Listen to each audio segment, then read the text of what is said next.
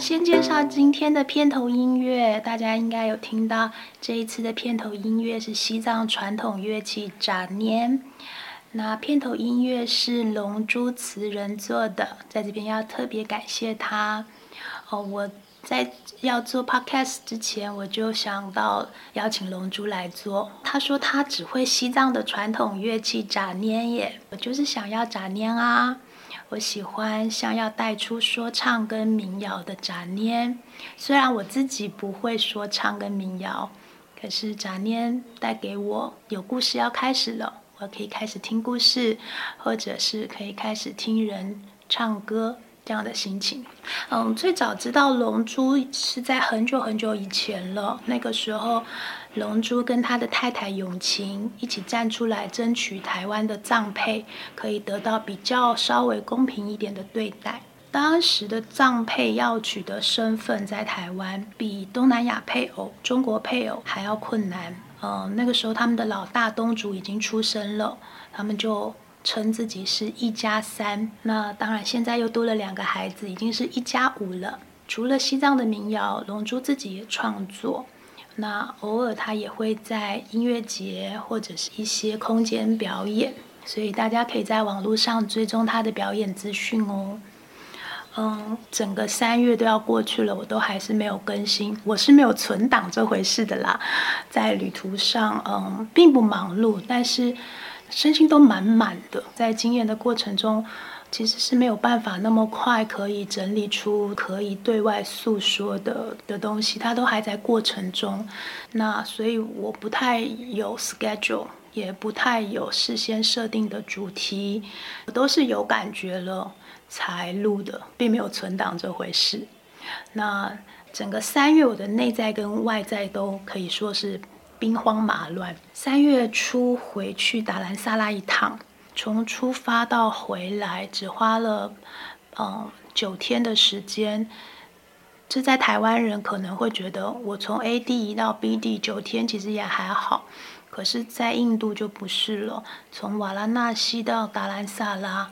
如果走德里的话，要整整两天，整整两个晚上。去程这样走，回程就走另外一条路，整整一天半。所以扣掉这个交通时间，然后在达兰萨拉，嗯，达赖喇嘛尊者有三天的法会。第四天刚刚好是三月十号，流亡社会订立的西藏起义日。那四天我连续都有在现场工作。从达兰萨拉回来一趟之后，休息一下，准备要录的时候，就又遭遇到连续三天大停电。我还记得那天上午天气很凉爽，我就觉得哇哦，太好了。可是呢，旋即就停电了，从上午开始停电。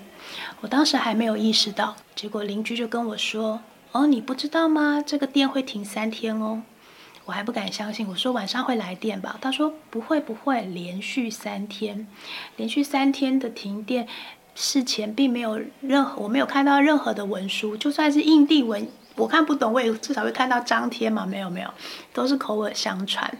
然后我还记得，我当天下午晚上电真的没有来，到了第二天电都还没有来，我就去问房东，房东就说好像是诶，他们都是好像是诶，听说。所以印度的家家户户都会准备发电机，可是像我这种租户就没有啦，一整夜的漆黑靠蜡烛，那所以我当然就我当然就不可能录 podcast 了，我的电力需求完全都没有办法供应。嗯，但是三月我还是想要做一集，因为三月是对整个西藏都是很。很重要的一个月份，对于中国来说，他们视整个三月为敏感的三月。西藏社会直到现在，三月之前，呃，或者整个三月，军队会在寺院或者是呃民众会聚集的地方部署。三月通常都是藏历年中或年后这段时间嘛，所以一边你就看到藏人在庆祝藏藏历年，一边军队就。呃，常常阵列阵列的涌入寺院做这一集。另外还有一个原因是，我知道台湾就是大概三月中有数十位学者教授联合起来发表了一份反战声明。我看到其中有几条哦，我稍微念一下。第一条是乌克兰和平要停战谈判，不要冲突升温。就乌俄战争的这件事情来说，他们认为。和平的解方是谈判。那另外有一条，他们提到的是国家预算，就是台湾的国家预算用在民生社福、气候减缓，而非投入战争军武。他们认为台湾和平的解方不在于备战，仍然还是和谈。哦，我在流亡社会，嗯，经历的这个敏感三月，就想到我读的西藏的历史。台湾人可能会稍微稍微熟悉一点香港的状况。香港的和平签署不是他们自己签的，是中英联合声明，不是香港人自己签的，所以那个状况跟台湾要跟中国做和平谈判有点不一样。历史上跟中国签署这个条约，至少我知道西藏就有，他是藏人作为代表去跟当时的中国政府谈判签署的。我们先来回头看西藏的这段历史，也许可以帮助我们想一想，这是一个什么样的故事？我们可以怎么样来思考？我想要跟大家介绍一本书，在台湾出版的，呃，在美的华人历史学家李江林所著作的《一九五九年拉萨》，虽然是历史著作，但是李江林非常会说故事。那本书是我抱着读的时候停不下来。他收集了很多的口述细节。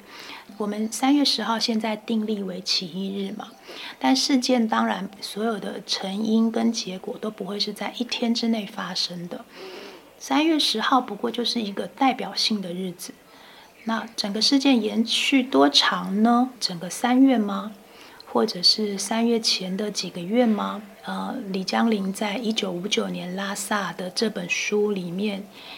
要问的这个问题，其实就是到底来源于什么？发展脉络轨迹是什么？啊，我念一段他谈的他的问题意识：为什么达赖喇嘛是一九五九年出走，而不是十七条协议签订时候的一九五一年？为什么拉萨民众在一九五九年三月十号，达喇嘛受邀去西藏军区司令部看演出嘛？然后所有的拉萨民众就在那一天包围在罗布林卡外面，阻止达赖喇嘛离开罗布林卡。可是，一九五四年，达赖喇嘛其实也受邀到北京访问。那时候他更危险啊，因为他去的是北京。可是拉萨民众当时并没有这么激烈的反对。李江林要问的就是这几年中，到底事情是如何演变的？到底发生了些什么事情？在这个之前，我想要先说一下历史事实哦，就是一九五九年三月十号，拉萨民众包围了达赖喇嘛的夏宫罗布林卡，阻止他离开夏宫到西藏军区去看表演，终究演变成集结在罗布林卡外面，要求中国解放军撤军以及西藏独立。那一个礼拜就情势急速升温。七日深夜，当时二十四岁的达赖喇嘛就义装逃离拉萨，那在翻山越岭了两个星期，抵达印度，那就展开了此后的流亡的生活。一九五四年，达赖喇嘛去北京的时候。民众都还没有什么感觉。一九五四年到一九五九年之间，这五年发生了些什么？李江林他当然他收集到了非常非常多的文件，其中前人民解放军进藏部队司令员兼政委范明的回忆录《西藏内部之争》，它里面提到了一件事情：一九五五年。毛泽东通知张国华，张国华就是当时的西呃军区司令，西藏的军区司令。毛泽东就通知张国华搞土地改革。所谓的土地改革，就是财产收归国有。然后台湾人以前应该有都有听过，就是人民公社，就是你没有自己的私有财产，本来有的牛羊跟土地都都都全部都收归国有。那所以李江林就问：从五六年大力宣传土地改革。到五九年拉萨事件爆发这三年间，藏地到底发生了什么？一九五九年拉萨这一整本书真正在问的就是这件事情，并不是只描述事情发生的当下。非常推荐大家去找这本书来看。那在这边，我先我只念一句，念一段李江林谈这件事情哦。我念一段：我原以为一九五九年三月的拉萨事件是西藏问题的起点，研究之后，我才明白，它其实是一连串事件的终点。要理解一九五九年的拉萨事件，必须从。一九五六年的四川藏区开始，到一九五七年的云南藏区，再到一九五八年的甘肃和青海藏区，最后才是一九五九年的拉萨。只有理解了一九五六年到一九五八年周边四省藏区所发生的这一系列重大事件之后，才能理解。一九五九年三月十号，拉萨市民的恐慌跟愤怒，必须先理解四省藏区的原因是西藏。它本来就是一个松散的政治结构。现在我们所说的西藏自治区，达赖喇嘛跟阁下政府执政的地区，那格达赖喇嘛跟阁下政府并不会直接在行政上管理东边的藏区，所以他们就很快就被划入了中华民国的省份里面。包括甘肃、青海、四川、云南。中华人民共和国说，他们会比中华民国更进步的是，他们会支持民族自治。好，在中华民国还没有支持民族自治，中华人民共和国说他们会支持民族自治。推动土改，其实主要就是在这四省的藏区里面，因为他们就已经划在省份里面了嘛。一九五六年开始推动土改，就是在那四省实施的。中华人民共和国在这四省里面就已经实际执政了。所以李江林在问的就是这几年直接执政之下，这四省藏区到底发生了什么？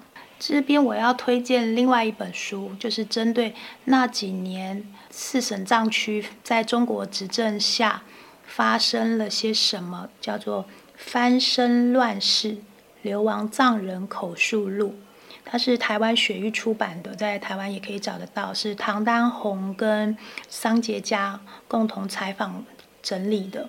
里面有收录了大约十一个人，我印象没有错，没有记错的话，因为这些书现在都不在我手上。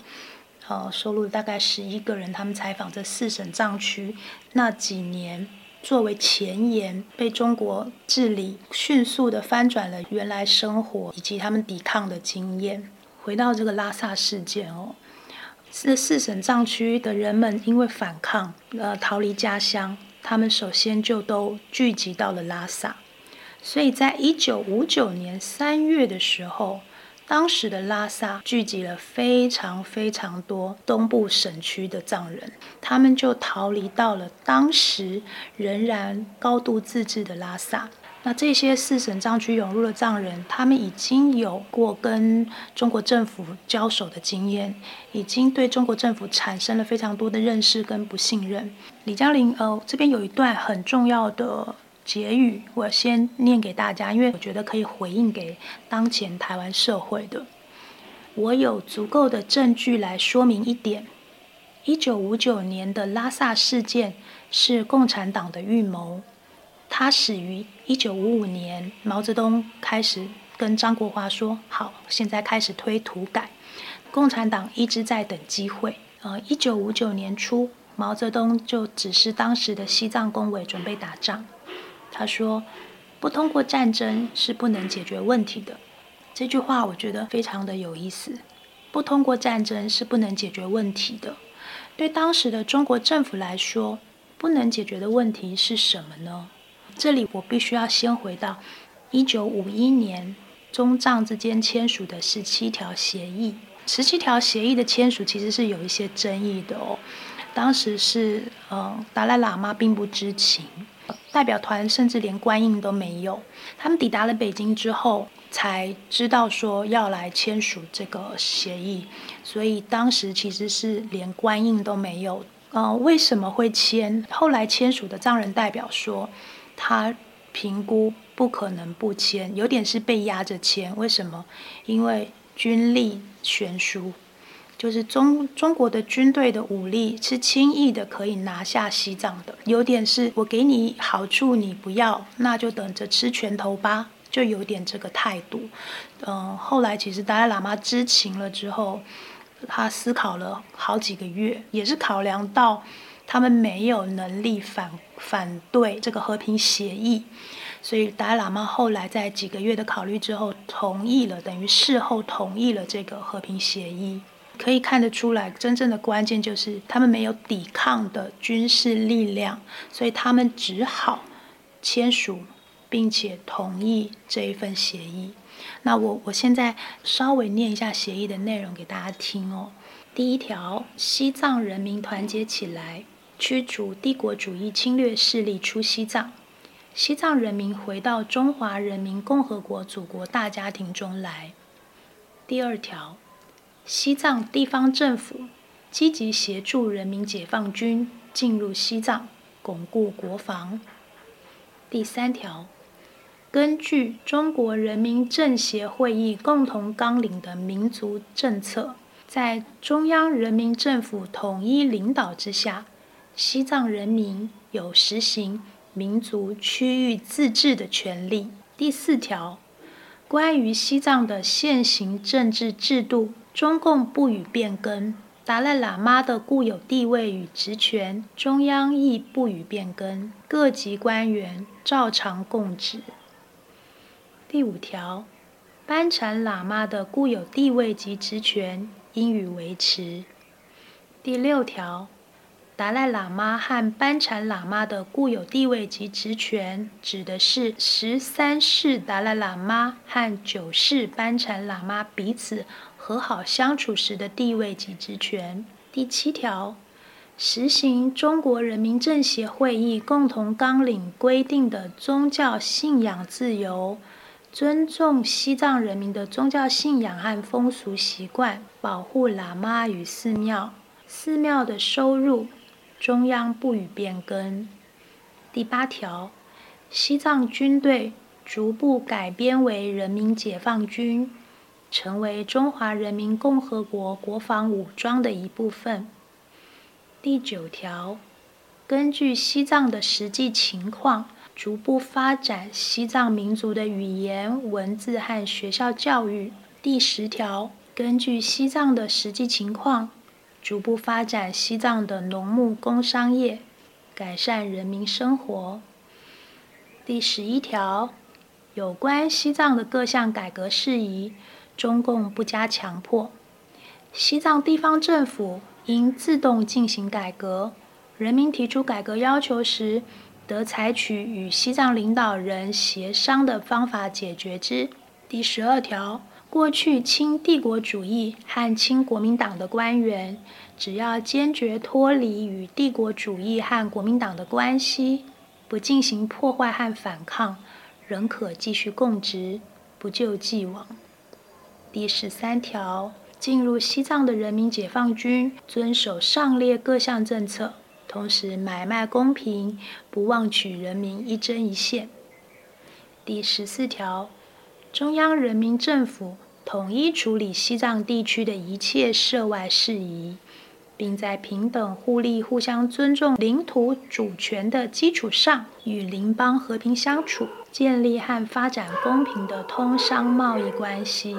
第十五条，为保证本协议的执行，中央人民政府在西藏设立军政委员会和军区司令部，除中央人民政府派去的人员外，尽量吸收西藏地方人员参加工作。第十六条，军政委员会、军区司令部。及入藏的人民解放军所需要的经费由中央人民政府供给，西藏地方政府协助军费呃解放军购买跟运输。第十七条，本协议于签字盖章后立即生效。好，这样看起来还蛮呃民族自治的。稍，我们再回头看刚刚刚刚李江林说到的，不通过战争是不能解决问题的。这样回头再看十七条协议的内容，我们稍微就可以理解，它其实就是要让情势升温到，它可以将它定性为暴动，呃，后来就被果然就被定性为西藏暴动、拉萨暴动，被定性为暴动之后，就可以合法发动军事镇压。刚刚我们前面念到的十七条协议里面。原来的所有的执政架构就可以全数被推翻，直接被收归中央统一控管，有没有非常有既视感呢？是不是非常像香港台湾教授发表的那一份反战声明提到的国家预算不要用在战争军武上面？我就想到西藏六十年前发生的这件事情，他们正是因为没有足够的防御性的武力。所以他们被迫得要签这份和平协议，然后签了和平协议，也会被在压迫中，最后被定性为是你在暴动，所以他要直接控管你，而把你嗯合理的评判，他们会叫评判，其实也就是暴力镇压，然后合理的用他们的理把你终究像我们现在看到的香港一样收入直接治理。嗯，这一集这一集读书报告，这一集没有故事哦，这一集是历史的整理。但是要回应现在我们所遭遇的挑战，我们必须要回到他方曾经经历的历史，去找经验，帮助我们做现在的判断。那这一集我就用一九五九年初毛泽东说的。这句话作结，不通过战争是不能解决问题的。对于独裁者来说，对现在的普丁跟现在的习近平，我相信他们或许也会这样思考。也就是说，他们会创造战争的契机。不管你怎么跟他签和平协议，最终他就是想要并吞你的话，他就是会想办法，想办法让战争的情势。成熟，想办法发动一场战争，他就是会创造战争，因为不通过战争是不能解决问题的。好，总之这就是我身在遥远印度，想要对台湾的学者的这个反战声明说的一些小小的想法。那这一集就这样。嗯，我今天提到的所有的书籍，我都会放在下面的留言处。嗯，这些书真的都非常非常的好看。它不只是历史报告，它们其实是生命报告，是生命的记忆，所以真的非常推荐大家去找来看。我下个月，其实也就是下周，我下周就要从这里拔营了，我就要结束在瓦拉纳西的生活。那接下来的阁楼会落脚在哪里呢？我会在其他阁楼再继续跟大家说故事的。嗯，那就下次再见，拜拜。